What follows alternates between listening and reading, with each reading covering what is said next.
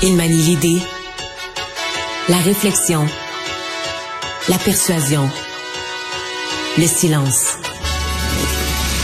Mario Dumont. Informé, cultivé, rigoureux. Il n'est jamais à court d'arguments. Mario Dumont.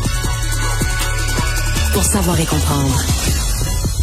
Bonjour, bienvenue à Cube Radio. Bonne fin d'après-midi.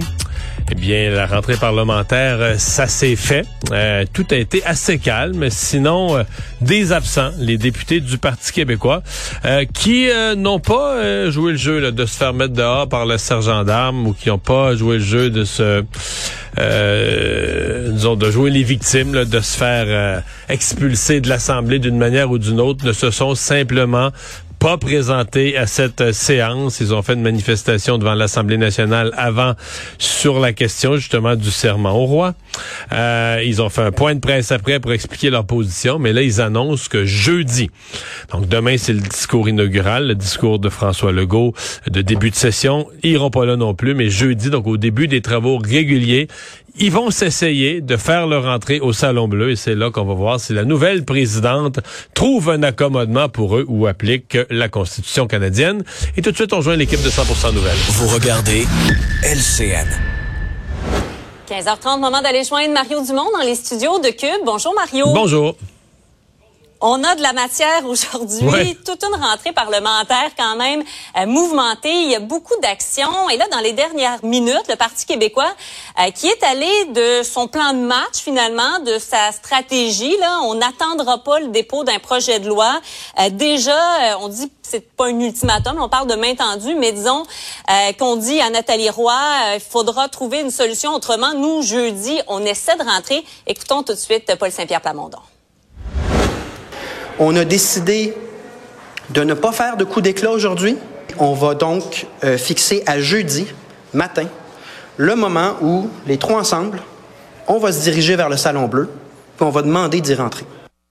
Donc, le coup d'éclat est remis, c'est ce qu'on comprend?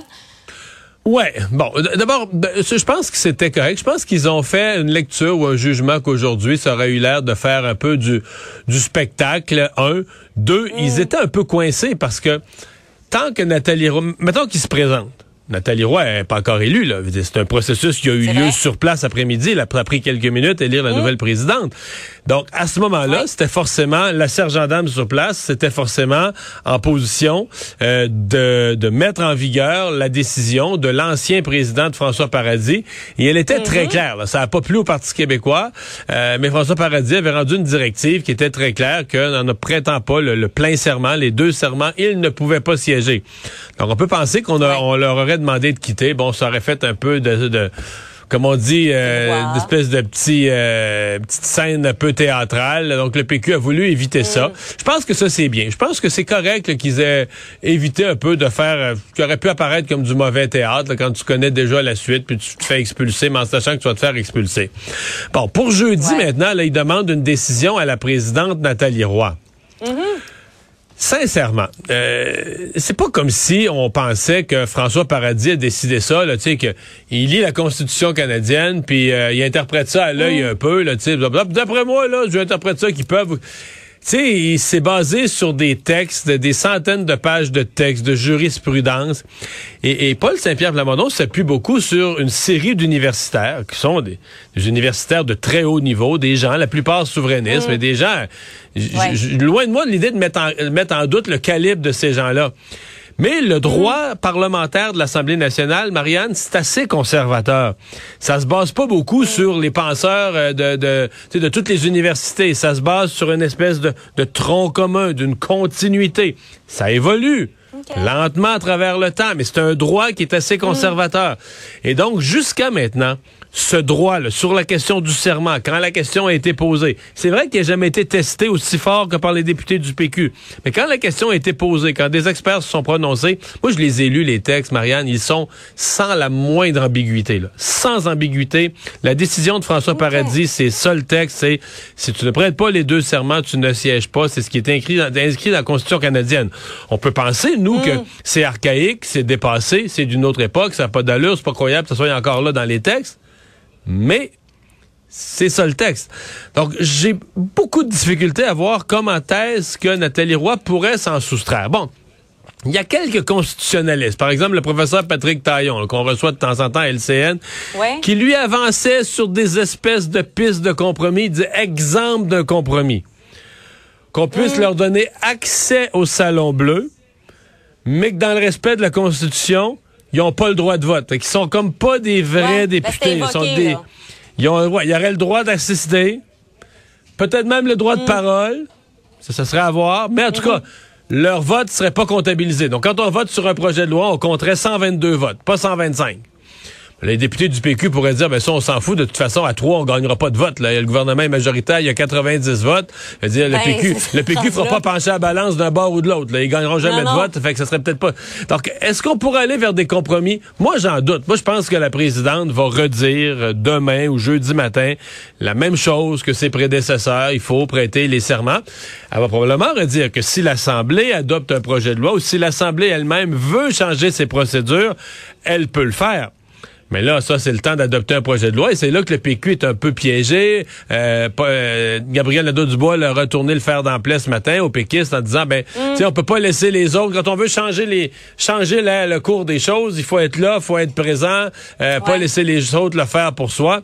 On comprend que ça, c'était une petite pointe au PQ pour dire, nous, Québec solidaire, on a pilé sur notre orgueil, on a prêté le serment. Mm, Donc maintenant, on siège ben à l'Assemblée et on peut faire adopter un projet de loi pour enlever le serment dans l'avenir.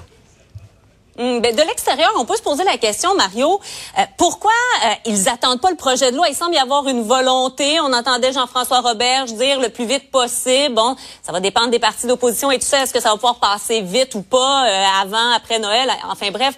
Mais de l'extérieur, on peut se dire, ben ça semble acquis que ça va arriver. Pourquoi les députés n'attendent pas les trois députés? C'est une question de principe, de pas être au crochet finalement des autres partis. C'est un peu ça?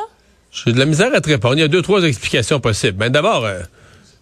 Mais on va reparler deux jeudi. Là. En termes de stratégie depuis l'élection, pour qu'on parle beaucoup du PQ, je veux dire, pour trois députés, ah, on a parlé d'eux amplement, donc peut-être qu'ils étirent, étire ce, ce plaisir, un. Deux, peut-être qu'ils se disent aussi, on veut pas se faire prendre à avoir, parce que probablement que si un projet de loi, il pourrait être adopté, déjà que la session est courte, la dernière journée de la session, ce qui veut dire qu'ils n'auraient pas siégé dans cette session d'automne, ça reporterait leur possibilité hmm. de siéger carrément. Et là, ce serait rétro-daté en même temps. Donc ouais, mais ils auraient quand même pas siégé, donc ça reporterait leur possibilité de siéger Au, euh, à, la session de printemps, là, qui commence à la fin de l'hiver. Hmm.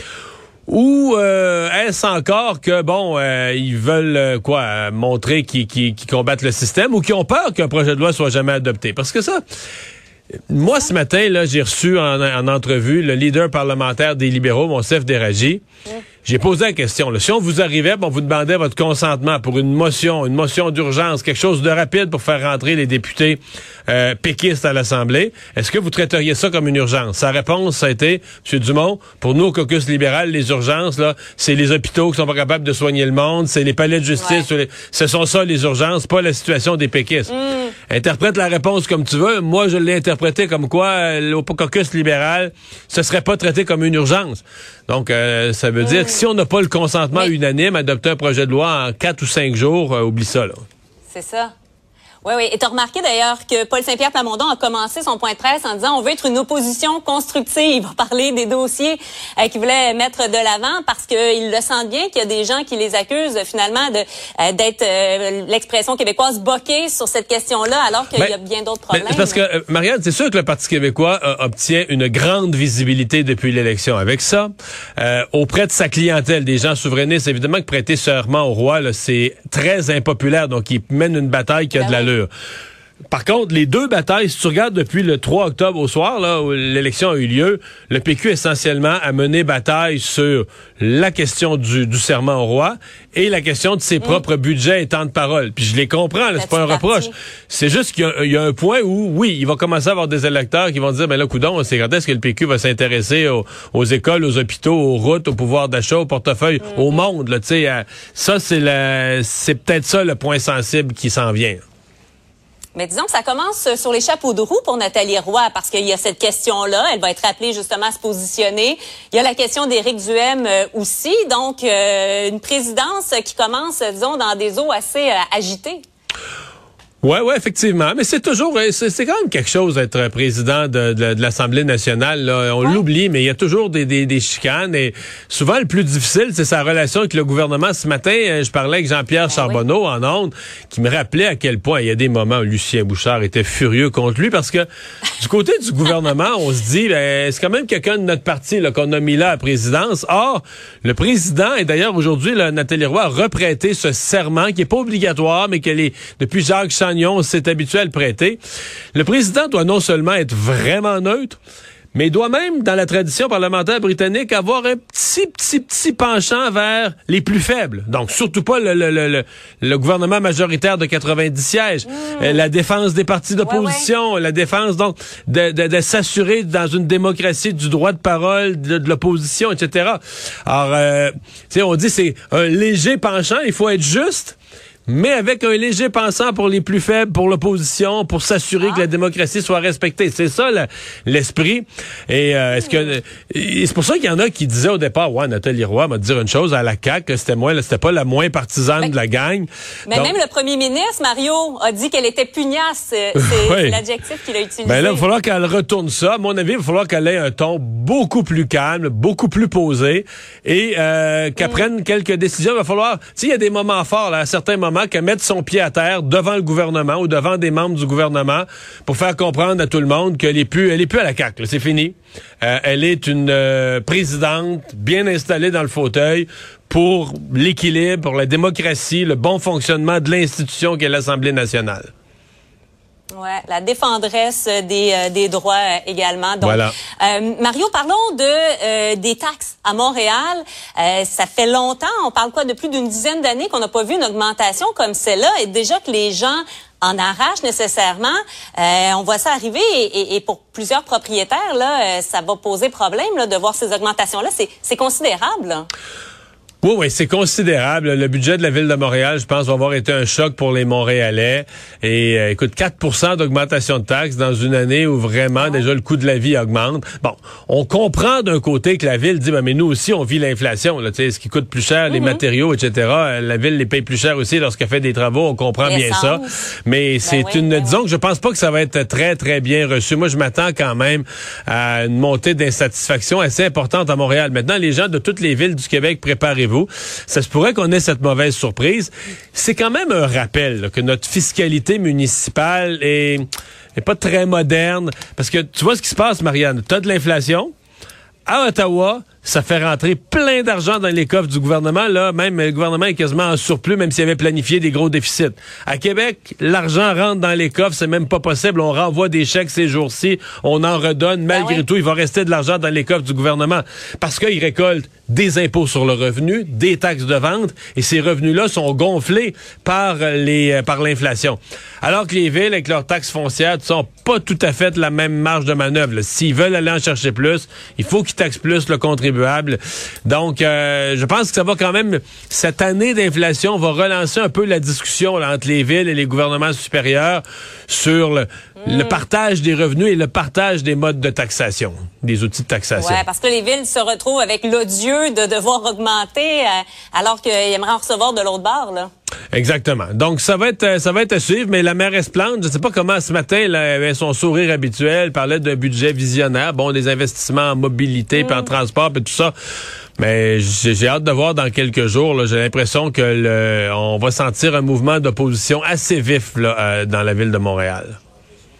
Ouais, on le voit déjà parmi le, le vox pop qui est fait euh, ce matin.